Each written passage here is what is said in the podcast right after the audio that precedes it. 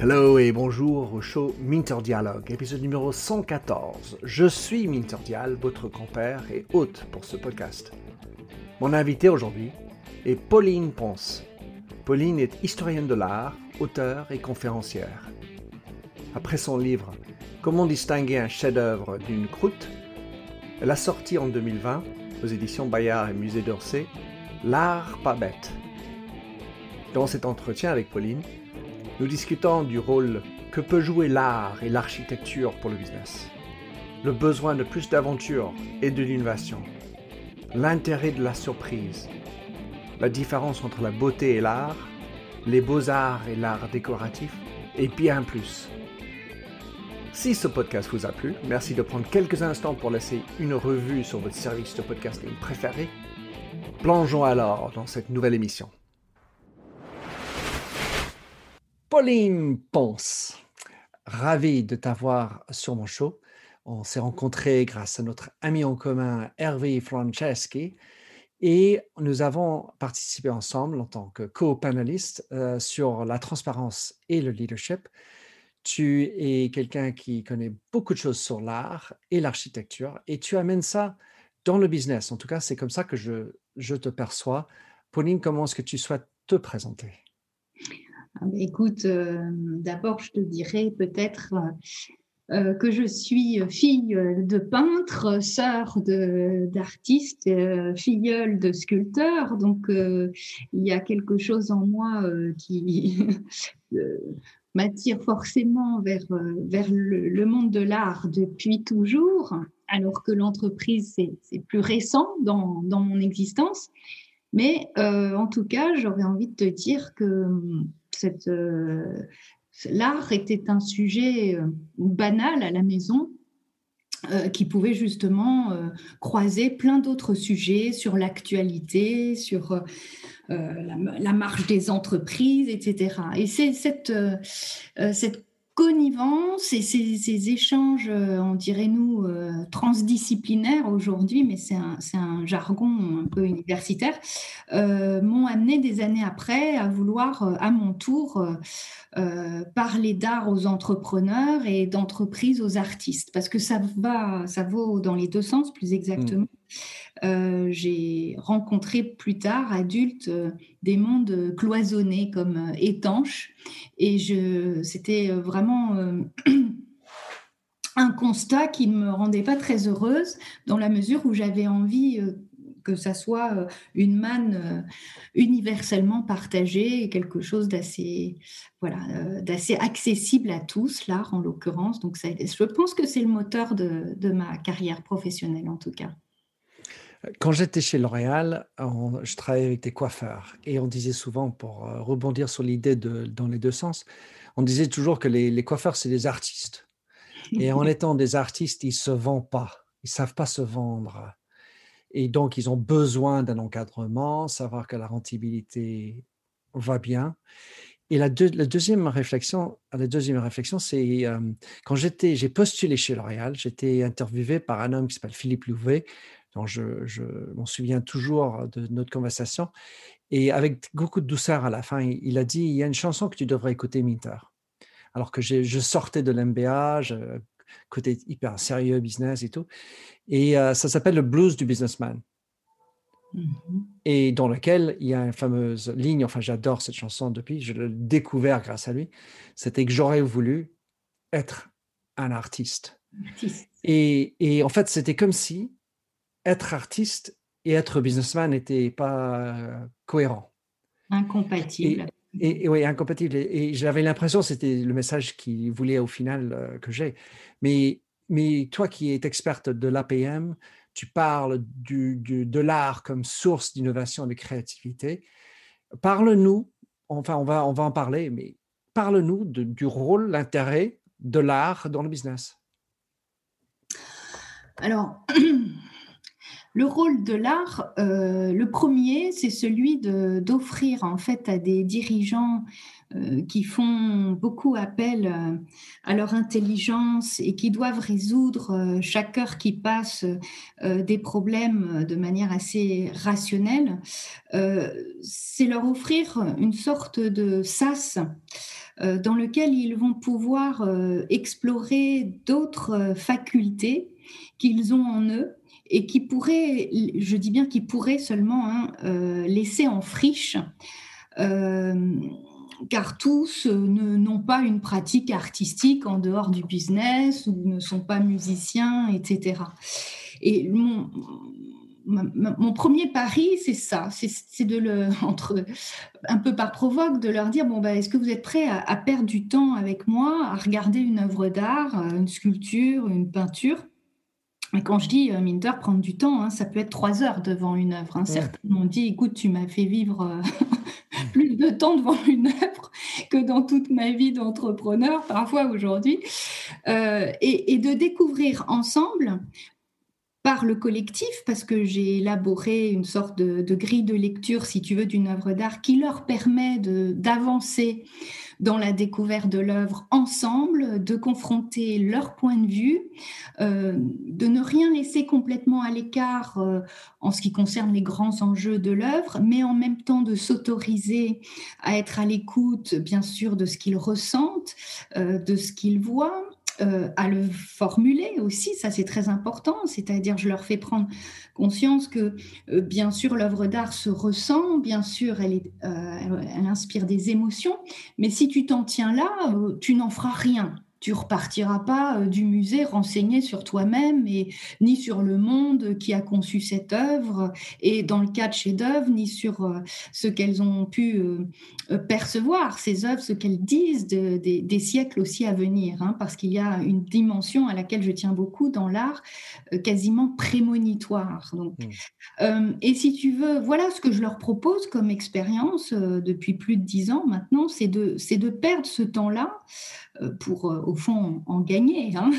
et surtout, se découvrir eux-mêmes, non pas euh, artistes, voilà, au sens euh, un peu euh, commun du terme. Il ne s'agit pas de verser dans la démagogie. Un artiste, c'est comme un chef d'entreprise, ça bosse dur hein, pour accoucher d'un chef-d'œuvre, donc c'est des mmh. années de travail.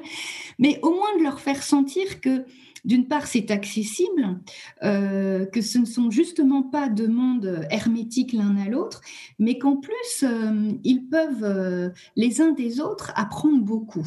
Voilà. Et ça, c'est, si tu m'interroges là-dessus, je te dirais, voilà, la deuxième mission que euh, peut-être plus large que je me donne, euh, c'est de remettre l'art au cœur de la cité parce que en tant qu'historienne de l'art, j'ai pu observer à travers euh, diverses époques qu'on appelle des âges d'or, si tu veux, que ça soit dans la peinture, la littérature, l'architecture, hein, tous les domaines à un moment atteignent une sorte d'apogée. Et en général, cet apogée n'est possible que parce qu'il y a un mécénat qui soutient euh, cette, cette élite culturelle et ce mécénat euh, a l'intelligence, je dirais même le génie des artistes qu'il soutient. Tu verras pas un chef-d'œuvre sans un mécène derrière, euh, non seulement généreux, mais génial. Hein. Si je ne prends que les Médicis comme exemple, tu le sais, moi, Florence est devenue le phare euh, de l'Europe au XVe siècle, à l'heure d'un Brunelleschi, d'un Masaccio, d'un Botticelli, d'un Frangelico, d'un Alberti, bientôt d'un Léonard de Vinci, d'un Michel-Ange. Ça n'est pas par hasard. Je veux dire, c'est grâce au banquet c'est grâce aux banquiers, mais c'est surtout aussi grâce à, un attachement à la liberté, hein, à la res publica, on l'appelait comme ça, dans la Florence du XVe siècle, qui fait qu'il euh, y avait une sorte de, libre entreprise et de liberté qui permettait à ces négociants de côtoyer tous les jours euh, des artistes de génie de, et euh, de, se servir mutuellement, hein, de se renvoyer mutuellement aussi des quelque chose qui leur permet d'exister ensemble au cœur de la cité. évidemment, il y a des, toute une littérature là-dessus, hein, sur le mmh. lien indissociable entre essor artistique et essor économique. Quand je pense, moi, à, on va dire à, l'arrivée sur l'art et le business, pour moi, dans mon voyage, je travaille dans une banque d'investissement à New York. Et c'était une banque d'investissement petite, mais célèbre, en partie parce qu'il y en avait un des trois fondateurs qui était un grand mécène, qui avait une énorme collection d'art. Et il se faisait un plaisir de décorer, les, enfin, le, surtout l'entrée, de beaux chefs-d'œuvre. Et, et, en fait, après, je me suis dit, les banquiers avec de sens de beauté, l'œil critique de l'art, hmm, j'étais pas convaincu. En revanche, cet homme, Donaldson, était très, très, Dick Jenner, pardon, était extrêmement, il, s'y connaissait. Mais en revanche, j'imagine toi, tu rentres dans un bureau, mmh. tu vois de l'art sur les murs, parce que c'est souvent comme ça, ça peut, enfin, les, les gens riches, les assureurs, machin. Et j'imagine que toi, tu as un œil extrêmement différent du mien, car en fait, tu es averti, tu comprends tellement plus de choses. Il y a ce qui est voulu par euh, le, chef qui a décidé d'avoir ce, tableau parce que j'adore Monet, j'adore ceci, voilà, très bien. Mais qu'est-ce que ça en dit sur l'entreprise? Alors, est-ce que tu as des exemples dans, ta tête ou est-ce que tu, tu n'attaches pas autant de, signification que moi?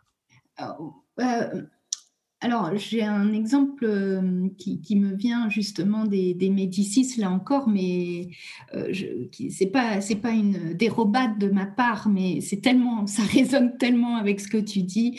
Les Médicis euh, soutenaient certaines œuvres, et les artistes surtout, qui les concevaient dans des lieux publics qui avaient à charge, évidemment, de faire passer certains messages. Et celui de la Respublica dont je parlais. Donc, euh, tu vas avoir dans des lieux publics à Florence, dans la première moitié du XVe siècle, euh, des lieux soutenus par les Médicis, des œuvres aux couleurs assez austères, justement, avec euh, une perspective bon, monocentrée, etc.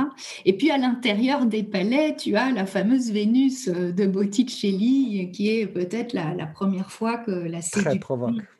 S'invite comme ça dans la peinture depuis mille ans euh, de Moyen Âge. Donc l'innovation, elle est dans tous les sens. Euh, ce, que, je perçois euh, dans, les lieux que tu décris modernes, c'est plus... comment dire souvent, je n'ai pas accès, contrairement aux, qualités que tu me prêtes, euh, à l'histoire de ces œuvres d'art. Et du coup, je peux avoir un avis, bien sûr, mais qui, n'intéressera personne ici. Mais ce qui m'intéresse euh, aujourd'hui, c'est de voir en quoi ces œuvres euh, qui sont présentées dans les, sièges sociaux, les entreprises, etc., ont été choisies uniquement par une personne euh, sont imposés du coup à l'ensemble euh, voilà des visiteurs et des salariés bien sûr et ce qui m'intéresse ce qui me tient à cœur aujourd'hui c'est de faire un peu plus que euh, une œuvre, on va dire, un peu ostentatoire à la gloire du propriétaire, parce que ça, ça a toujours aussi existé. Hein, je te rappelle les... Chez les Medici aussi chez les Médicis, mais aussi chez tous les, grands bourgeois du XVIIe siècle hollandais qui avaient remporter certains succès économiques. La nature morte qui présente le homard, si tu veux, c'est l'équivalent d'un très beau meuble de, de boule dans une entrée. Hein. C'est regarde-moi, j'ai réussi et en quelque sorte, j'ai passé un pacte avec l'artiste pour que sa virtuosité technique euh, soit conforme à l'idée que je me fais de ma propre richesse. Voilà. Bon, alors cette dimension, elle existe et elle existera toujours, d'après moi. Mais c'est qu'est-ce que font les entreprises aujourd'hui lorsqu'elles ont une politique de mécénat? Euh, réel pour que cela devienne euh, un projet, on va dire, euh, justement, de rencontre et de reconnaissance mutuelle au sein de leurs équipes. Voilà quelque chose sur lequel je travaille actuellement et qui mmh. m'intéresse davantage parce que au fond, euh, c'était aussi présent chez les Médicis. Il faut savoir que tous les matins, euh, euh, il, enfin Laurent le Magnifique, en l'occurrence Laurent de Médicis, réunissait des poètes, des musiciens, des philosophes, des stratèges, hein, Machiavel en tête, pour échanger. Eux-mêmes écrivaient de la poésie, jouaient d'un instrument de musique et euh, partageaient justement quelque chose d'absolument gratuit à première vue aux antipodes des affaires avant justement de retourner euh, à leur négoce. Et ça, c'est aussi un exemple que je prends auprès de mes chefs d'entreprise. Quel est euh, le moment euh, dans la journée ou dans la semaine que vous prenez non seulement pour vous nourrir d'autres choses que les affaires strictement, mais aussi pour accueillir une sorte de cénacle comme ça, et ça peut être parmi vos, salariés. Est-ce que vous savez qui joue du piano parmi vos salariés, par exemple? Tu vois, ça commence comme ça. Et en tout cas, euh, moi, je le vis euh, chaque jour dans mes rencontres au sein des entreprises. C'est un révélateur extraordinaire, l'art. Euh, justement, le regard change complètement sur ton collaborateur le moment où il va te parler, pas forcément d'une activité qu'il pratique lui-même, mais euh, d'un choc euh, qu'il a eu devant une œuvre dans tel musée il y a tant d'années, etc. Il y, a, quelque chose qui, bah, justement, peut-être, qui devient transparent derrière l'opacité que requiert le rôle social et, qui a à voir avec euh, la sensibilité, l'être profond. Et ça, lorsque les entreprises auront, euh, aborderont le, mécénat comme euh, moyen de se recentrer aussi sur sur les compétences réelles et profondes de leurs salariés, bah, je me dis que ça sera, ça sera un, des usages de l'art euh, les, les, plus intéressants. J'ai une petite histoire qui nous relie là-dedans, parlons de la, des capacités et les connaissances des employés qui, en dehors du, boulot strictement, et, et, le musée. Et il s'agit d'un musée aux États-Unis qui parle des, je pense que c'est autour des westerns, de, de ce genre. Et pendant la pandémie, ça a été, euh, tout le monde été mis à, côté, il n'y avait plus de visites de musées dans le lockdown. Et, euh, mais en revanche, si vous voulez garder le lien, donc met le social media, euh, la personne ne peut pas. Et tout d'un coup, il y a l'homme qui était chargé, le, garde, enfin, il était pas le garde du corps, mais celui qui est au qui, qui, protège tout le monde, qui a un pistolet, qui, qui est là et qui avait plus de boulot. Et attends, mais j'adorerais faire, j'adore le sujet de ce musée, les, les westerns, et il s'est mis, lui, à le faire. Alors qu'apparemment, il n'avait même pas de diplôme, enfin, il n'était pas du tout euh, grande éducation. Et, mais il était tellement intéressé qu'il s'est mis à, décrire des scènes qui étaient dans le musée, à parler à sa manière, avec des fautes de frappe, avec vraiment pas parfait comme on peut imaginer. Quand, quand généralement les entreprises, il faut que ce soit bien avec le et, et le e, etc. Et, et, donc, ils ont découvert un talent. Et cet homme et son compte, le compte du musée, a été mais fulgurant.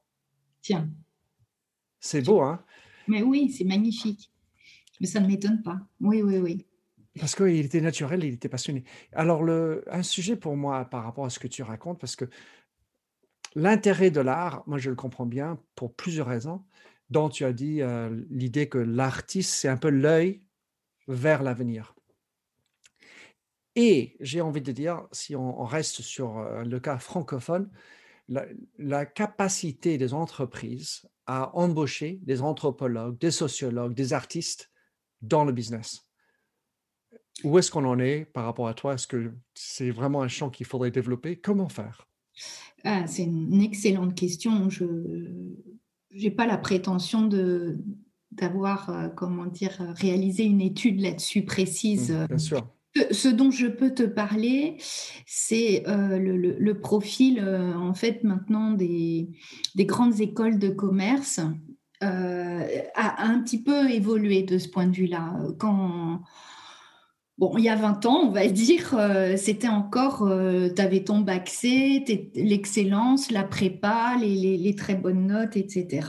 Euh, tu savais faire un calcul de haut niveau et tu, étais pris d'une certaine manière. On a vu depuis les dix dernières années des profils plus littéraires être choisis dans ces grandes écoles de commerce. Euh, justement euh, avec le, euh, à l'issue du, grand oral, comme on dit, hein, la, perception par le jury, voilà, d'une d'un profil qui justement qui sortirait un petit peu de l'approche binaire des choses. Hein. je ne sais pas si on l'a évoqué là, que j'avais donc commis deux livres. Et le premier, oui, oui, on va en parler, on va en parler. le, premier en, en coécriture et qui porte le nom donc Comment distinguer un chef-d'œuvre d'une croûte. Et si tu veux, ce livre, je l'ai conçu précisément en pensant au premier public que j'ai eu, parce qu'à l'époque, j'ai été intervenante auprès de Centrale, justement, il y a 20 ans. J'ai eu des jeunes centraliens comme, comme étudiants. Euh, et, et, je voyais bien qu'il y avait une tendance à vouloir, euh, au-delà de la réponse claire et précise, euh, se débarrasser de la chose en même temps. C'est-à-dire, hmm. comment distinguer un chef-d'œuvre d'une croûte si on pouvait enfin avoir une bonne méthode hmm. et gagner du temps et si on peut de l'argent hein, pour ne pas acheter une croûte et se faire avoir et à l'inverse faire une affaire en achetant un chef-d'œuvre? Et, je me suis dit que le, premier antidote contre euh, voilà, cette attente un peu manichéenne des, choses, bah, c'était précisément de leur faire euh, éprouver euh, le jugement esthétique dans sa durée. Et c'est à ce moment-là que j'ai commencé à les mettre trois heures devant une seule œuvre. J'ai commencé avec les centrales hein, il y a 20 ans. Et ça, voilà, ça, ça, ça a tellement bien marché que certains d'entre eux sont devenus cinéastes, anthropologues. Incroyable, incroyable, génial. Et on en a drôlement besoin. Il ne faut pas que les, grosses têtes ne soient que intéressées par les maths et l'ingénierie. Eh ben, on, sait que c'est, en tout cas dans les affaires, si tu veux, on l'a. Alors ça, c'est aussi un autre dada que j'ai. Euh, c'est Pour parler d'autres références euh, artistiques, le dada oui, voilà, euh, les Dada l'avaient très très bien compris. Euh, il, faut, il faut surtout savoir aussi euh, être un aventurier. Et sur ça, mes, mes, dirigeants ne sont pas en reste. C'est peut-être ce qui, ce qui partage le mieux avec l'artiste. c'est cette capacité à s'ouvrir, on parle d'avenir aussi, à ce qui va advenir précisément. Mmh. Et, et donc, qu'est-ce qu'on met en place pour favoriser en fait euh, ce qui vient par surprise hein, Parce que la, première chose que je rappelle à mes dirigeants dans l'innovation artistique, euh, il y a tout un contexte bien sûr qui va favoriser les conditions de l'avènement, en, en l'occurrence de l'innovation, mais l'innovation, elle, chez l'artiste, elle arrive par surprise elle arrive par surprise. C'est euh, je n'ai pas de bleu, bah, je vais mettre du rouge, nous dit Picasso, et je vais bien voir là où ça va m'amener. Euh, ou Soulage qui dit euh, c'est ce que je fais qui me dit ce que je cherche. Hein. Donc libérer aussi les centraliens de l'intention de la volonté de poser un, concept, euh, ensuite de le vérifier, etc. Euh, et, d'inverser plutôt les choses euh, en, les laissant expérimenter précisément, expérimenter, considérer une contrainte aussi comme une opportunité. Hein. ça, c'est un des moteurs de l'innovation justement artistique. Mmh. Voilà, et c'est sur ça qui, se retrouve complètement avec les artistes. C'est très intéressant, mais encore faut-il quelqu'un qui le leur montre. Hein, mais, euh, fait le lien. Et qui fait le lien, ouais. Ton, livre, euh, qui, euh, moi, quand je l'ai lu la première fois, le titre Comment distinguer un chef-d'œuvre d'une crotte, j'ai lu. non, enfin, c'est pas politically correct, je m'entends, qui est aux éditions Palette en 2013 ça m'a fait penser à la distinction entre l'art et la beauté. Oui. Et, et la beauté, c'est encore un autre sujet dont on ne le parle pas beaucoup au business. Tandis qu'il y a des gens un peu Steve Jobs qui, qui avaient un œil sur la beauté. Il y a évidemment des gens qui sont des esthètes, qui sont à tête de grandes entreprises. J'ai un copain en Suède, très esthète, qui lui parle de, du, du, manque cruel de beauté dans le business. Mmh. Mais alors, ma petite idée, puisque je ne suis pas expert, c'est que la beauté, pour moi, ça demande d'être présent. L'art, ça me projette. Mmh Donc, j'ai envie de dire, il y, a, il y a un qui, maintenant, j'apprécie la beauté de ce qui est là. Mais l'art, c'est pas forcément beau. Enfin, c'est messager, c'est transcendant c'est d'autres phénomènes. Enfin, c'est comme ça que je le vois, mais enfin, parce que je suis pas capable de savoir. comment tu réagis par rapport à ça ah bah là, là c'est le sujet de, de, philo, de dissertation de terminale que tu nous ah, donnes. Oh, oh, oh, ouais, tu as vu, j'ai pas fait ça. Je, suis, j'ai été élevé dans d'autres circuits.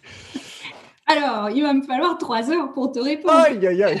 Euh, non, alors si, si tu me permets, je vais, euh, je vais euh, proposer une autre distinction pour, pour éviter aussi la, la dissertation, mais ça serait de parler des beaux-arts qui inclut depuis voilà l'académie de peinture à la fois la peinture, la sculpture et l'architecture et de, les distinguer avec les arts décoratifs, par exemple.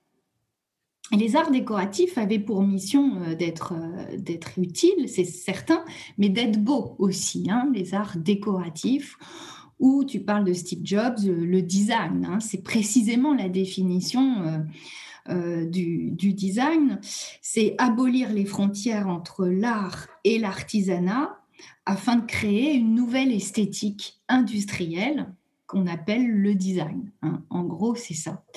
Et euh, ça, c'est effectivement, euh, tu as raison de parler de beauté pour ça.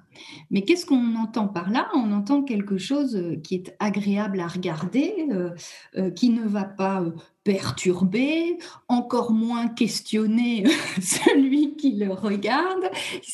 Existentiel. voilà, c'est pas le livre de l'intranquillité de Pessoa pour résumer les choses, tu vois. Alors que je crois que dans chaque chef-d'œuvre euh, des beaux-arts, pour caricaturer un peu, euh, on rencontre l'intranquillité, c'est-à-dire la question dont, existentielle par excellence, qui, qui sommes-nous, où allons-nous, et, et, la question de la, de la finitude humaine, bien sûr. Tu, tu peux pas regarder un Giacometti sans penser à la finitude humaine. Bon, je prends peut-être un exemple caricatural. Mais pour en revenir à ta question de l'importance du beau en entreprise, euh, je te parlerai d'un compatriote à toi, alors peut-être Frank Lloyd Wright, hein, qui est pour moi un modèle absolu, qui est le génie de l'architecture américaine et qui, avec sa fameuse compagnie, euh, la compagnie Johnson, comme tu sais, euh, a, fait euh, quelque chose euh, qui a, évidemment été célébré dans le monde entier, en pulvérisant le budget qui lui était alloué. mais côté artiste. Voilà, le côté artiste, mais en innovant jusqu'au point de faire avancer toute l'architecture hein, dans son ensemble, il a offert justement hein, une entreprise dans laquelle, euh, par exemple, euh, aucun, angle droit agressif hein, ne, pouvait euh, heurter qui que ce soit. Tout est courbe, l'harmonie est aussi bien chromatique que tactile, euh, c'est tous les sens qui sont exaltés. Euh, le génie de Wright, c'est de le faire euh, donc en banlieue de Chicago, alors que c'est pas beau autour, mais que donc tout, tout est ramené à l'intérieur de l'entreprise. Et chaque, chaque poignée de porte, chaque chaise a été dessinée par Wright. Donc, tu imagines l'œuvre d'art totale absolue. Tu rajoutes à ça l'auditorium, c'est-à-dire aussi le lieu de l'art. Euh, les célébrations qui s'y jouaient, la présence de l'eau, bien sûr la nature, puisque l'open space n'est qu'une sorte de, forêt euh, cathédrale, si tu veux. Bon, euh, non seulement les Johnson se sont retrouvés sur l'investissement, mais ils ont triplé leur chiffre d'affaires, c'est-à-dire qu'on a pu démontrer, en l'occurrence, qu'un travailleur dans un environnement hyper beau était euh, beaucoup plus efficace aussi. Hein, mmh. même, si ça chatouille certains euh, de le dire comme ça, euh, ça a été, il y a eu un, voilà, un retour sur investissement considérable. Et ma croyance à moi, en tout cas, je veux bien, je veux bien reconnaître que c'est une croyance, c'est de dire que voilà, ce qui est beau est bien et bon. Mmh. et là, on retrouve le précepte platonicien, en tout cas au sein de l'entreprise voilà, n'ont pas besoin d'avoir euh, Guernica sous les yeux. Tu vois la différence, quoi, parce que c'est peut-être, ça serait peut-être même contre-productif. Aller à la guerre. Ta, référence à Frank Lloyd Wright, je pensais à, Gaudi avec ce, côté toujours euh, dans les, rondeurs. Et qui est mon maître et qui était ah. aussi une des références absolues de Wright, parce que Wright a inventé l'architecture organique du XXe siècle, mais euh, Gaudi avait commencé, ainsi que tous les architectes Art Nouveau, à prendre la nature comme source d'inspiration première, contre 400 euh, ans d'exemples empruntés à l'Antiquité gréco-latine. Donc, en t'écoutant, donc les connexions dans ma tête, euh, les neurones sont en train de partir à droite et à gauche, comme tu as tendance à me faire. Pauline, euh, quand j'étais embauché chez L'Oréal, euh, il y avait des choses qui étaient extraordinaires. Et c'était le principe que un L'Oréalien devait être en partie paysan, en partie poète. Et, et combien même pas tout est parfait, on va dire, chez L'Oréal, ni, ni quelle que soit l'entreprise. C'est quand même extraordinaire, cette société. Et il y avait des, gens d'exception. Et je me demande à quel point ce côté beauté du flacon joue un rôle de, de la puissance de L'Oréal c'est tout, c'est juste, enfin, le côté pratique, il faut sur le rayon, il faut avoir une rapidité de production industrielle, mais il y avait constamment, je m'en souviens bien quand même. Et puis, les conversations par rapport à la croûte ou la crotte dont je parlais tout à l'heure, comment dire que ce flacon est beau Sur quel principe puis-je m'appuyer? Ah, ça, me rappelle Giacometti, ça me rappelle Donatello. Ok, bon. Ça, c'est des références qui permettent d'asseoir mm-hmm. ton appréciation. C'est parce que je suis lettré, je, je suis cultivé, je connais mes références et ça permet de dire que ce flacon me rappelle un, flacon à, Florence ou une forme d'architecture. En tout cas, est-ce que tu as une vision là-dessus Comment tu réagis par rapport à ça? Ou bah là, ça serait ce qui fait la beauté d'un objet. On en a un petit peu parlé avec Wright, c'est son ergonomie aussi, hein, tout simplement. C'est-à-dire celui qui le conçoit dans une perspective un peu organique, justement, euh, doit penser euh, à, la, à, la, prise qu'on aura euh, dans la main, hein, si tu veux. C'est comme. C'est pas seulement pratique, quand toi qui citais Gaudi, quand tu regardes un meuble de Gaudi, euh, et que tu vois la, poignée de ces meubles, on a l'impression qu'elles sont une excroissance du meuble qui, est, qui a poussé, euh, la main a poussé, si tu veux, et cette excroissance est un appel à notre propre euh, aspiration tactile, en fait. C'est comme deux mains qui vont se rencontrer. en fait, je te dirais, ça c'est un truc que les Américains ont très très bien compris aussi, c'est le streamline, ce qu'on appelle le streamline c'est justement, c'est tout l'art déco aussi, et c'est Frank Lloyd Wright, c'est cette idée de, créer des formes aérodynamiques euh, qui vont euh, générer, alors moi je suis pas spécialiste en neurosciences du tout, hein, mais euh, des, sensations, des connexions chez l'humain qui vont précisément l'inviter à se mettre en, mouvement, lui donner envie de, toucher, voire de goûter, parce qu'il y a des formes, ça c'est aussi certains artistes qui ont étudié ça, qui, ont, qui appellent certaines couleurs, qui appellent certaines matières, tu vois. Donc, c'est l'ensemble de ces correspondances, te dirait Baudelaire, parce qu'au fond, c'est Baudelaire le premier qui en parle, euh, sensorielles, euh, et qui, vont euh, faire que l'objet va avoir un maximum de potentiel euh, sexy, hein, j'ai envie de dire, même euh, pour son acheteur, quoi, parce que d'une certaine manière, c'est de sensualité aussi dont on parle. Il faut créer le désir chez l'acheteur, il me semble, et pour cela, eh ben, il faut d'une certaine manière le capturer. Et, en, organisant une sorte de concert sensoriel, c'est la meilleure manière de, capter non seulement l'attention, mais de d'inciter à, l'achat. Et puis il y avait euh, les, Lévi là aussi. Euh, le franco-américain qui a dit la laideur se vend mal hein, euh, dans l'entre-deux-guerres, tout simplement. C'est le béaba euh, du design et nous avons intérêt à soigner les formes et tout. Et là, c'est tous les sorts de, l'art déco extraordinaire de l'entre-deux-guerres, en pleine crise cependant, je te rappelle. Donc c'est mmh. assez intéressant parce qu'on là, on va avoir tout le cinéma américain qui va aussi donner à voir des des intérieurs comme ça somptueux avec euh, un mobilier qui, atteint des sommets en raffinement, euh, l'ivoire qui vient d'Afrique, euh, l'écaille de tortue. Tu vois, on n'a jamais eu autant de préciosité que dans le mobilier art déco. Et euh, voilà, tu rajoutes euh, euh, une belle actrice dans un, dans un contexte comme ça et, tu fais rêver l'Amérique entière qui est pourtant au plus mal. Quoi. Donc c'est très très puissant quand on pense. Ça, a l'air du propagande. Attendre, à, t'écouter comme ça. Enfin, évidemment, c'est pas exprès.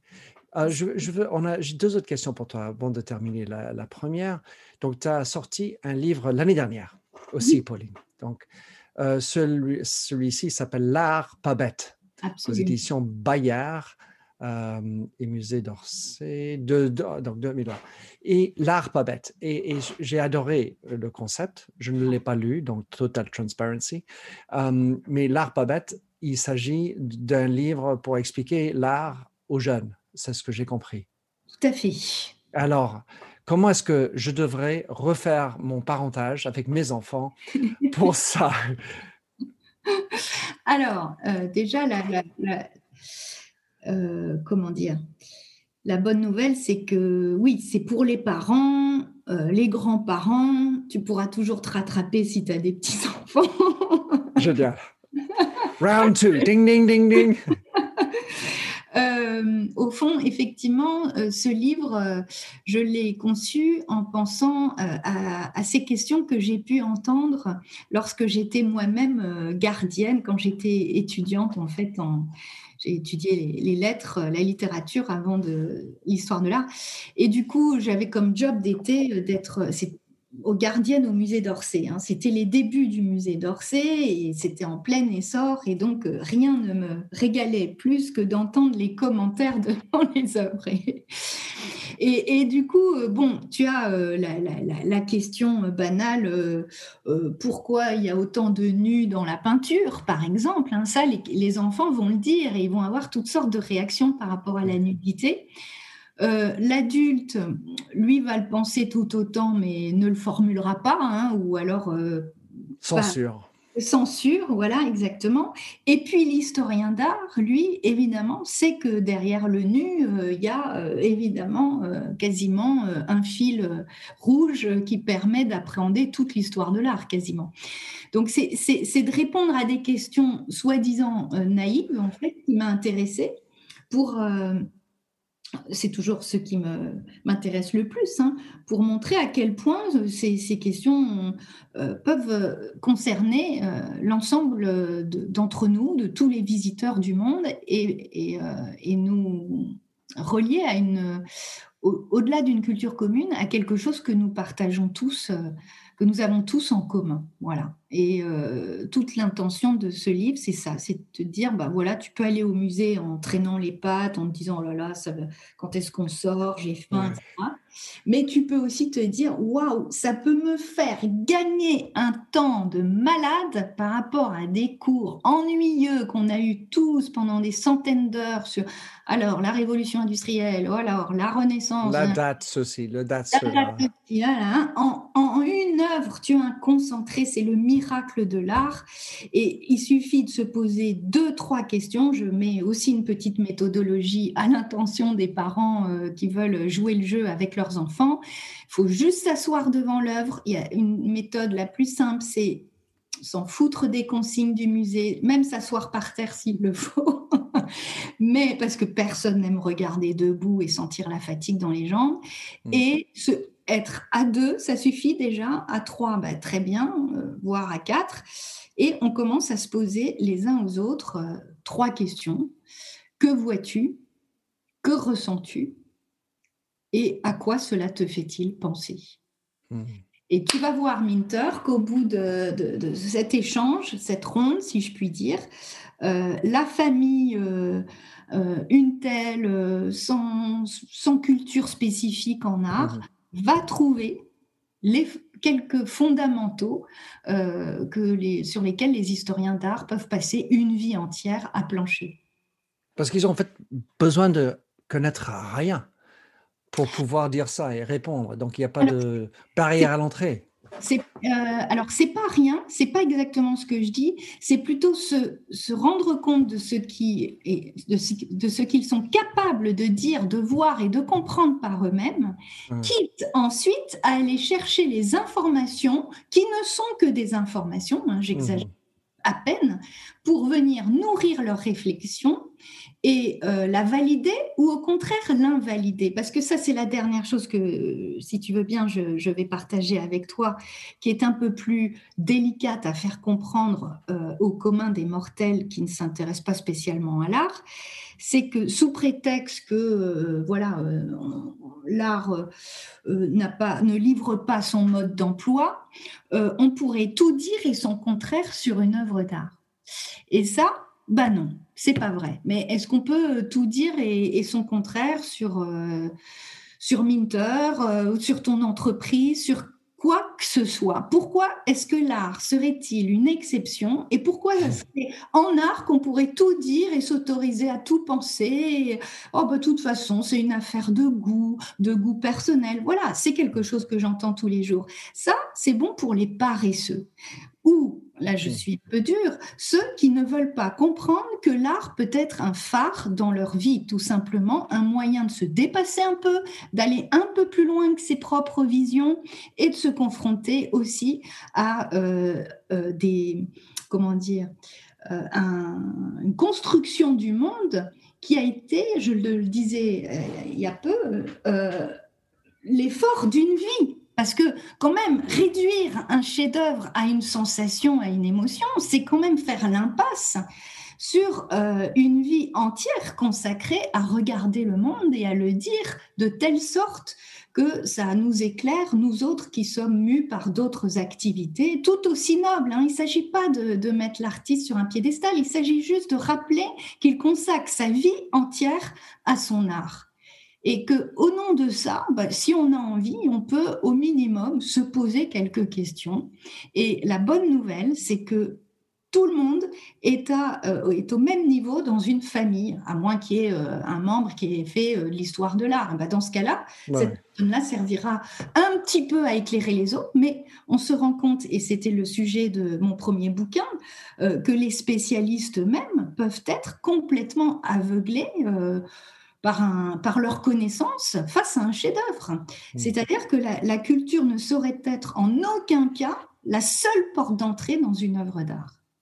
Enfin, quand je disais que tu n'avais pas besoin de connaître, c'était ça, c'était justement cet nivelage qui permettait moi de qu'est-ce que je vois? Ben, Je vois une nue, d'accord, bon, enfin, très bien.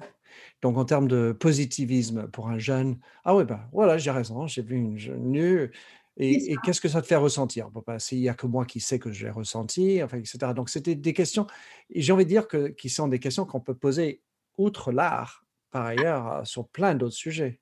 Absolument, absolument.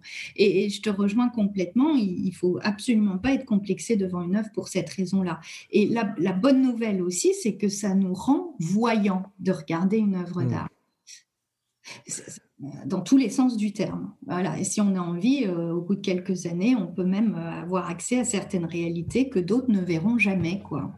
Alors, j'ai envie de t'interroger sur une autre question qui me vient à l'esprit maintenant. C'est euh, parce que tu, et je pense que tu as bien raison sur cette histoire d'effort. Oui. Mais aujourd'hui, il, il y, a, une tendance qui est décontextualiser une œuvre d'art et de dire que c'est pas beau aujourd'hui par exemple, des statuts de personnes qui auraient été des mécènes à un temps, qui auraient, par exemple, envoyé des bateaux d'esclaves et, et s'est fait de l'argent, et donc ensuite, enfin, devient mécène. Alors, son, statut, son statut ne vaut pas ce que ça valait avant. Je prends ça comme un exemple parmi d'autres. La décontextualisation de l'art, qu'est-ce que dit Pauline Ponce? Ah, c'est génial comme question aussi. C'est pareil, ça mériterait un, large développement. Euh, il y a eu un formidable documentaire National Gallery sur la National Gallery. Je te le conseille, je le conseille à tout le monde. C'est euh, le, seul musée où tu entends des guides euh, parler ouvertement euh, du rapport entre l'esclavage et la, possession de chefs-d'œuvre et d'exposition de chefs-d'œuvre dans un musée. Nous n'avons pas cette franchise-là, je ne l'ai jamais entendue chez, un conférencier ou une conférencière du Louvre. Je, dis que c'est très important pour les historiens d'art, c'est même un prérequis Hein, de contextualiser une œuvre d'art, mais tu vois bien où est-ce que ça peut nous mener que de, de s'en tenir là. D'une part, euh, certains te diraient, dans ce cas-là, plus de National Gallery, les trois quarts du Louvre sont des œuvres qui ont été volées, sont des, des, butins de guerre, si tu veux. Donc, euh, pareil, euh, voilà. D'ailleurs, on va en avoir de plus en plus hein, des, des, problèmes de cet ordre. L'Égypte nous, nous réclame des œuvres. Tu connais mmh. toute cette problématique. Et des, Anglais, hein, alors là. et les Anglais. Et puis alors, euh, tu vas dans euh, le, tous les départements d'art médiéval dans les musées. Mais là, ce sont parfois euh, des pans entiers d'églises qui ont été démontés. Vous avez à New York The Cloister Museum, hein, en l'occurrence. Tu vois, euh, donc, euh, alors, sans, verser dans euh, cette mauvaise foi qui consisterait à dire heureusement encore qu'on avait nos musées au 19e, sinon il ne resterait plus rien au Caire, etc. Il ne s'agit pas de verser là-dedans, mais il s'agit de dire que la décontextualisation a au moins un avantage. c'est de ramener un regard de nature purement esthétique sur l'œuvre euh, en question. Euh, alors, je suis sûre que certains contesteraient mon propos. Hein. Là, c'est vraiment en mon nom que je parle. Mais regarde un petit peu toutes les, par exemple, les icônes que l'on peut trouver dans les musées des beaux-arts, dans les premières salles. Euh, C'était pas du tout des œuvres dévolues à euh, orner quelconque cimès dans un musée. C'était des œuvres fonctionnelles absolument pas exécutées dans un but décoratif ni même esthétique. Et euh, elles avaient pour but de faire plier le genou. Hein. C'était pour accompagner la, foi du fidèle. Bon, euh, que serait notre connaissance du Moyen Âge s'il nous manquait aujourd'hui ces œuvres-là? Et d'autre part, comme euh, les historiens d'art spécialisés du Moyen Âge euh, ont le mérite de nous le faire voir, euh, on a le droit de ne plus être croyant et d'admirer ces objets-là, par exemple. Hein, euh, voire de leur trouver justement des qualités plastiques puissantes. Combien d'artistes contemporains s'y sont référés même un Yves Klein, si tu veux, ou un, Armand, euh, euh, ou je sais pas moi, voilà, des, artistes aussi comme Soulage. C'est évident que Soulage est, pétri d'art roman. c'est pas pour autant que voilà, il appartient à une catégorie de spectateurs qui auraient la foi ou je ne sais quoi. Donc c'est la ça, c'est la, question de la conservation, bien sûr, qui se pose derrière euh, ces, témoins du, passé. Et c'est en cela que le musée euh, euh, a un rôle essentiel aujourd'hui dans la cité. C'est qu'il nous met au, plus près, au contact, voilà, de, siècles, de dizaines de siècles d'histoire. Et que l'on et que enfermer l'art dans, dans, un, dans une approche uniquement politique, Hein, au sens large, euh, bah, c'est prendre le risque de se couper de son histoire tout court. Et moi, ce que j'adore, c'est l'approche euh, des guides de la National Gallery. Je trouve ça génial de rappeler, parce qu'il y en a qui vont pas main morte. Hein. Ils te disent texto, c'est avec le sang des esclaves que vous admirez cette heure, etc. Bon, bah, après, tu en fais ce que tu veux, mais ça n'enlève en rien le fait euh, que l'œuvre est admirée, admirable gratuite d'accès, en l'occurrence pour les mmh. collections permanentes des musées anglais. Je souligne ça, hein, c'est gratuit mmh. aussi, donc euh, c'est de ce point de vue-là euh, des lieux assez hospitaliers. Je ne sais pas si j'ai répondu à ta question. Non, mais oh, oui, et je, je veux dire, c'est, on, pourrait même faire des thèses, j'imagine, sur comment les musées dans un pays reflètent la culture locale, enfin, d'actualité. Alors ça, voilà, ça c'est encore euh, le chapitre d'après, bien sûr. Montre-moi, montre-moi tes collections et, je te dirai où tu en es euh, sur toutes ces questions-là, bien sûr. Bien sûr. Le documentaire National Gallery aborde tout ça de manière extrêmement intelligente. Hein. Ah, ben, je, vais, je vais mettre un lien, je vais trouver, je vais mettre ça sur les show notes. Quand tu disais ça, euh, ça me fait penser à un documentaire extraordinaire anglais qui n'a rien à voir avec l'art, mais c'est autour de, de l'hypothèse montre-moi un garçon de 7 ans et je te montrerai l'homme. Et ils ont fait un documentaire qui a tracé une vingtaine d'enfants à l'âge de 7 ans, ensuite à 14, ensuite à 21, et ça s'appelle Seven Up. Et il les a accompagnés pendant 73 ans, 63 euh, ans, tous les 7 ans, jusqu'à l'âge de ce qu'il avait 70 ans, euh, ce qui se passait. Et donc, pour voir si le garçon ou la fille de 7 ans est devenu ce qu'on pensait. Euh, donc, ah. dernière question, parce que là, on, euh, le, temps compte. on est en train de parler du passé que un musée peut raconter. Aussi est-il que amener la beauté, l'artiste dans l'entreprise, c'est un moyen de, de, disrupter la pensée, amener de la créativité. Et aussi, et toi qui as cet œil-là que je n'ai pas, quand tu vois les tendances de l'art, de l'architecture, peut-être même si tu veux être encore plus large sur le, film dont tu as évoqué quelque part, notre forme d'art, qu'est-ce que l'art nous dit de l'avenir qui nous attend après cette pandémie, on va dire, en fait, avec un œil euh, futuristique? Comment est-ce que tu peux décrypter ce que tu vois, par, par quel angle tu veux prendre comme tu veux Oula, bah, euh, c'est vaste, effectivement. Euh, alors déjà, il faut quand même reconnaître que j'en ai pas vu beaucoup d'expositions, que je suis logée à la même enseigne, hélas, que tout le monde, hein, depuis quelques mois. Euh, il n'y a pas beaucoup d'architecture en train d'être construite. J'imagine. Euh, il y, en a, mais euh, disons que les, chantiers sont un petit peu à l'arrêt. Alors, tu as raison, hein, on parle de, signaux faibles parfois euh, pour qualifier l'art contemporain, la possibilité de détecter les signaux faibles de demain et, d'une certaine manière se rendre dans des foires d'art contemporain comme la FIAC, ça serait, dit-on, potentiellement le moyen de prendre le pouls de l'avenir.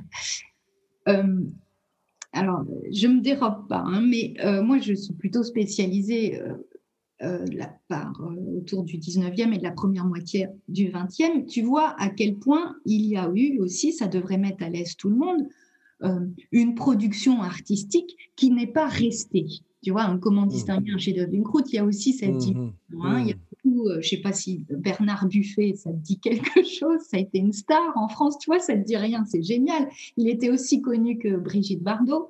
Euh, Georges Mathieu, euh, une espèce de Pollock français, mais qui n'a pas du tout la notoriété de Pollock aujourd'hui. Et bon, on ne sait même pas s'il aura son musée. ce que je veux dire, c'est que c'est les tendances que je vois, en fait, elles, on, prendrait un, un livre, euh, je pense, de politique, euh, sociologie, euh, on aurait les mêmes. On va voir les développements du numérique dans l'art, si tu veux. Il y a l'art mmh. vidéaste qui existe mmh. déjà depuis Bill Viola et tout, mais aujourd'hui, tu vas voir énormément de, propositions autour du numérique. Tu vas avoir des problématiques comme celle, bien sûr, énorme de l'écologie, du transhumanisme, mmh. du clonage, mmh. et, bien sûr, euh, tout ce qui va avec euh, aussi les, tout ce qui va avec bah, la, la, thématique de la transparence et de la dictature, etc. Tu vois, donc je me méfie un petit peu personnellement, tu vas comprendre pourquoi, d'un art qui nous dirait un peu de manière trop manifeste quelles mmh. sont les tendances d'aujourd'hui qui vont euh, se, se, consolider dans les années à venir ou devenir même notre réalité. Parce que ce qui me plaît euh, dans l'art, effectivement, c'est sa faculté, euh, ou plutôt notre possibilité de nous projeter, mais sans, comment te dire, euh, sans avoir euh, une image précise en tête, sans, mmh, mmh. et encore moins un discours, parce que l'art raterait son, son, objectif si précisément il atteignait celui-ci. Je ne sais pas si je suis claire. Non, mais c'est pour moi, si j'interprète, c'est je vais mettre, euh, je vais écrire sur le tableau transhumanisme. Voilà. Bon, enfin, c'est rien à voir avec je, je vais faire bleu au lieu du rouge. Exactement. Et voir ce qui se passe. Exactement. Il y a un qui est tellement intentionnel que c'est bon, c'est fatigant. Et puis, c'est trop. Il n'y a, pas, pas d'artiste euh, pour moi. Enfin, il n'y a pas un côté chaotiquement créatif. Oui. Tandis que l'autre, c'est waouh, on va voir.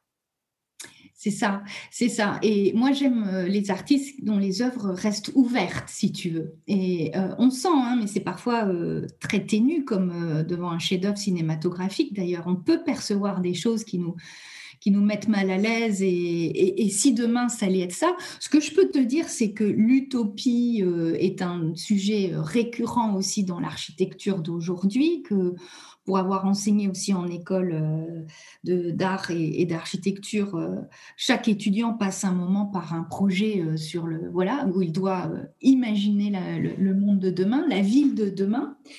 et c'est une ville souvent verte hein, pour aller vite. Ce que je peux te dire, c'est que dans les, ce, qui apparaît comme intéressant aussi, je trouve, dans, dans l'art d'aujourd'hui, c'est qu'on sort de la définition enfin, j'ai envie de dire, de l'artiste romantique, puis de l'artiste maudit qui souffre euh, et qui doit mettre ses tripes sur la table pour, euh, pour sauver l'humanité. Euh, et on voit cette tendance d'un art plus collectif, plus coopératif. Je pense à l'artiste français Xavier Veillant, hein, dont l'atelier est, conforme à une entreprise aujourd'hui. Mm. Il a sa petite entreprise. Hein. il a troqué l'atelier d'antan contre l'entreprise. Et de fait, il ne se cache pas du tout sur le processus créatif qui est le sien, sur l'importance de ses collaborateurs, sur la réalisation in fine d'ailleurs en, industrie presque. Il travaille comme un designer quasiment. Hein.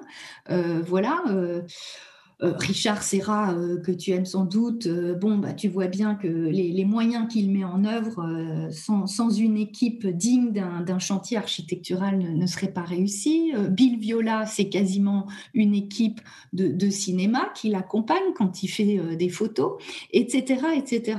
Donc, ce que je vois, moi, comme tendance, à la limite, c'est qu'on sorte euh, aussi de euh, voilà du de l'individualisme créatif euh, exacerbé pour quelque chose qui aille davantage du côté du, du co, quoi, du, mmh. du développement, de la co-créativité. Et, pareil en architecture, je, vais te confier mon, chouchou, euh, ça fait quelques années maintenant, il s'appelle Shigeru Ban, hein, c'est un japonais qui a eu le, le fameux prix euh, Pritzker, qui est très très renommé. Alors, il est connu pour avoir fait le, centre Georges Pompidou à Metz, mais ce qu'on sait moins, c'est que Shigeru Ban est, devenu célèbre en construisant euh, des abris euh, pour euh, les catastrophes humanitaires, comme le, tremblement de terre à, Kobe au Japon, et qu'il a redonné aux habitants leur première dignité en les invitant à construire eux-mêmes leurs propres abris à partir donc de tubes de carton. Hein, euh, c'est le matériau de prédilection d'un architecte comme Shigeru Ban, euh, de récupération de euh, justement de canettes et, d'autres déchets, voilà, et de, toiles pour la toiture. Et tu vois ces, petites cabanes de bois, elles sont esthétiques, elles sont écologiquement parfaites. On appelle ça le Laotech et euh, elles redonnent à leurs habitants euh, leur dignité. voilà, moi j'aime, cette idée euh, d'un, art aussi à venir qui se débarrasserait un peu des, des grandes stars de l'architecture qu'on admire tous, machin et tout, mais qui utilisent encore de l'aluminium ou des matériaux qui sont extrêmement nocifs, pour tendre davantage vers, vers une architecture comme ça aussi collaborative à la Shigeru Ban et, et, très très belle, hein, parce qu'en même temps, il faut voir le traitement de la lumière, des détails, euh, la sensation aussi euh, du, bois, du papier, du carton. Chez lui, c'est un, art à part entière hérité de toute la culture nippone. Euh, voilà, mais je, je, je, réalise en te répondant, bien sûr, que c'est de moi dont je te parle. Et c'est un petit peu sur ça que j'aimerais conclure, en fait, c'est que je n'ai absolument, moi, aucune envie de me transformer en, en celle qui va prédire l'avenir euh, de l'art mmh. euh, de demain. C'est juste comment est-ce qu'on accueille cet art aujourd'hui en, ayant en tête qu'il euh, y a une production euh, pléthorique et qu'il en restera probablement que 5% dans un siècle, mmh. et comment, du coup, on se s'autorise à devenir euh, le critique d'art de l'exposition qu'on va voir, parce qu'il n'y a pas de raison, on peut aussi, en art, on peut porter un jugement sans que ça soit négatif, on peut se, se prononcer à condition de faire l'effort dont j'ai parlé et de sortir de soi et de ne pas attendre d'une œuvre d'art qu'elle nous flatte dans ce qu'on a déjà coutume d'aimer. Hein. Ça me fait penser aux onologues. Enfin, si le vin, euh, est-ce qu'on est qu'on a le droit de dire c'est un bon vin sans savoir si c'est vraiment coté euh, sur les, les mesures euh, qui existent là-dessus? Et, et j'ai envie de dire aussi, dans l'art comme dans la musique, il y a quand même un phénomène peut-être qui existait depuis toujours, qu'on on a l'impression que tout ça est dirigé. C'est celui-là qui m'entend, on va investir sur lui, on va montrer que, on va faire de la com pour que, et puis il ou elle monte en, prix et tout d'un vieux devient une star. Or, quand j'étais euh, en charge de faire un, bâtiment en Toronto, on a pris un, un bâtiment, on n'avait pas le droit de toucher quoi que ce soit, et j'ai voulu choisir un, œuvre d'art pour décorer l'entrée. Et volontairement, on a choisi, j'ai voulu choisir un artiste local. Au lieu de prendre un grand artiste du passé, mais comme ça, on, s'intégrait, alors que vieux bâtiment, dans la modernité du ah, coin. Absolument. Ben ça, c'est aussi un autre aspect dont on n'a pas parlé, mais qui me paraît fondamental. C'est euh, avoir recours euh, aussi euh, aux artistes voilà, du, du, pays, on disait autrefois, le pays, la région, le local, et, euh, de valoriser aussi, euh, évidemment, parce qu'on n'a pas abordé, et je préfère parce que c'est c'est pas mon domaine de spécialisation, mais le marché de l'art, t'imagines bien qu'on aborde un chapitre là-dessus sur comment distinguer un chef-d'œuvre une croûte, quand le marché de l'art se, se, mue en, en jauge hein, critique. Euh, là, euh, rien ne va plus, comme on dit. Et, et je, mets vraiment, alors là, je, je, conseille aux unes et aux autres de se, de se méfier complètement de, cette, voilà, de, ces critères-là, en tout cas, et de se faire une idée bah, par soi-même, de vivre l'aventure pleinement. voilà. Complètement. Alors j'ai l'impression, Pauline, que nous avons à peu près une dizaine de chapitres à suivre. Génial. tu vois, c'est la naïveté de mes questions parce que je ne connais pas les études qu'on fait là-dessus. Et donc, euh, mais voilà, c'est beaucoup de questions. J'espère que ceux qui l'écoutent vont se poser des questions là-dessus. Et surtout, penser à lire tes livres. Donc, comment est-ce que quelqu'un peut te connecter avec toi ou acheter et trouver tes livres? Quels sont les meilleurs moyens de connecter avec toi? Alors, sur LinkedIn, pour le moment, c'est le moyen le plus rapide. Voilà, j'ai un, site euh, qui devrait être finalisé euh, euh, bientôt, prochainement, mais sur LinkedIn, il y a déjà pas mal d'informations. il y a la référence de mes bouquins. On, bon, on les trouve à la FNAC. Hein. Entre autres. Bah, génial. Je mettrai tous les, les notes dans le show. Merci beaucoup, Pauline, pour tes éclairages tu nous as fait faire, enfin en tout cas moi, un beau voyage. J'espère que tout le monde se, rue à regarder un peu plus euh, la beauté, l'art et lit tes livres. Merci beaucoup, Pauline. Eh ben, merci beaucoup à toi, Minter. C'était un plaisir. À bientôt. merci de nous avoir écoutés sur Minter Dialogue en français. Vous trouverez tous les liens et références cités lors de cet entretien sur mon site minterdial.fr. Pour vous inspirer, je vous laisse avec une chanson que j'ai écrite dans ma jeunesse, A Convinced Man.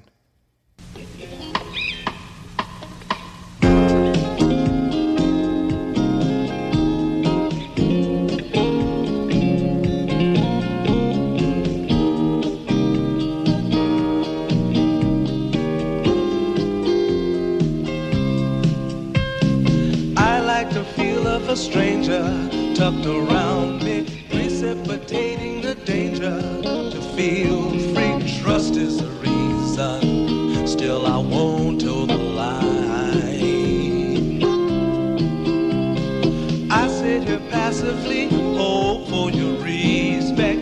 Anticipating the thrill of your intellect. Maybe I tell myself there's no use in me lying.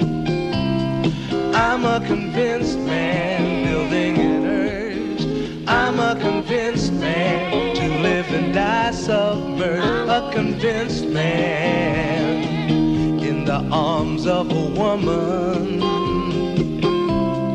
I'm a convinced man, challenge my fate.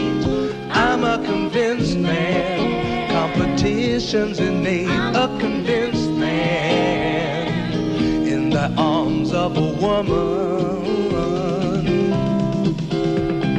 Despise revenges and struggle with deceit.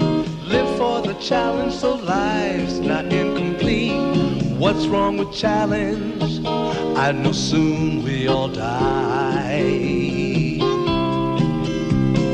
I like the feel of a stranger tucked around me, precipitating the danger to feel free. Trust in my reason and let me show you why.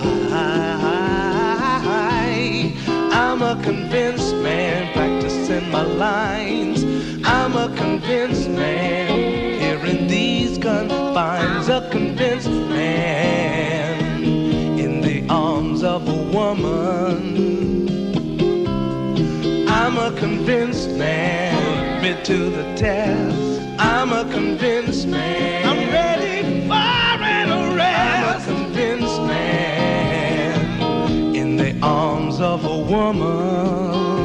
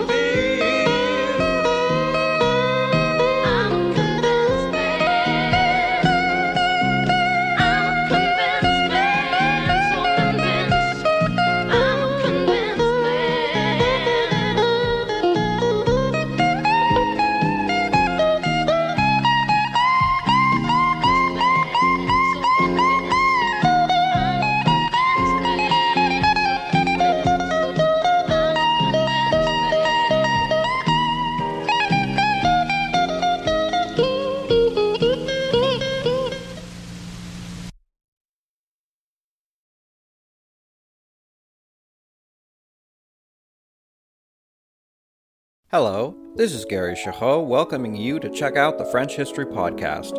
Our main show covers the history of France from the first humans until present. If you liked Mike Duncan's The History of Rome and wanted a similar program covering the land of beauty, culture, and love, we are exactly that.